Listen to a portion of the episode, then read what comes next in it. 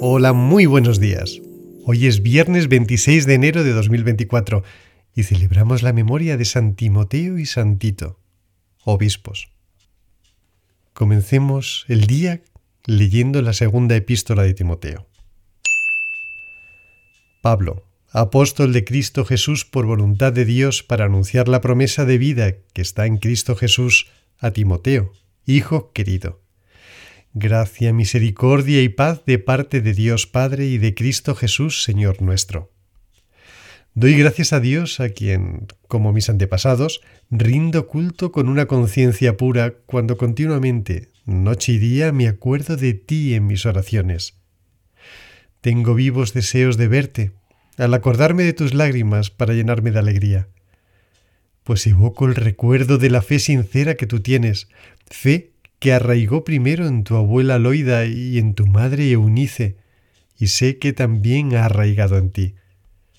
Por esto te recomiendo que reavives el carisma de Dios que está en ti por la imposición de mis manos, porque no nos dio el Señor a nosotros un espíritu de timidez, sino de fortaleza, de caridad y de templanza. No te avergüences, pues, ni del testimonio que has de dar de nuestro Señor, ni de mí, su prisionero, sino al contrario, soporta conmigo los sufrimientos por el Evangelio, ayudado por la fuerza de Dios. Lectura del Salmo 96. Cantad a Yahvé un canto nuevo, cantad a Yahvé toda la tierra, cantad a Yahvé, su nombre bendecid. Anunciad su salvación día tras día, contad su gloria a las naciones, a todos los pueblos sus maravillas. Rendid a Yahvé, familias de los pueblos, rendid a Yahvé gloria y poder. Rendid a Yahvé la gloria de su nombre. Traed ofrendas, y en sus atrios entrad. Decid entre las gentes, Yahvé es rey. El orbe está seguro, no vacila. Él gobierna los pueblos rectamente. Lectura del Evangelio de San Marcos.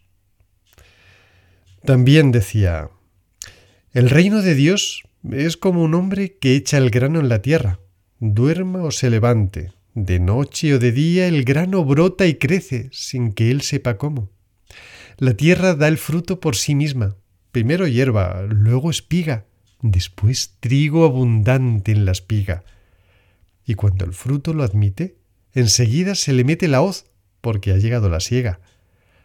Decía también, ¿Con qué compararemos el reino de Dios? ¿O con qué parábola los pondremos? Es como un grano de mostaza que, cuando se siembra en la tierra, es más pequeña que cualquier semilla que se siembra en la tierra. Pero una vez sembrada, crece y se hace mayor que todas las hortalizas y echa ramas tan grandes que las aves del cielo anidan a su sombra. Y les anunciaba la palabra con muchas parábolas como estas, según podían entenderle. No les hablaba sin parábolas, pero a sus propios discípulos se lo explicaba todo en privado. Pasa un día maravilloso. Que Dios te bendiga.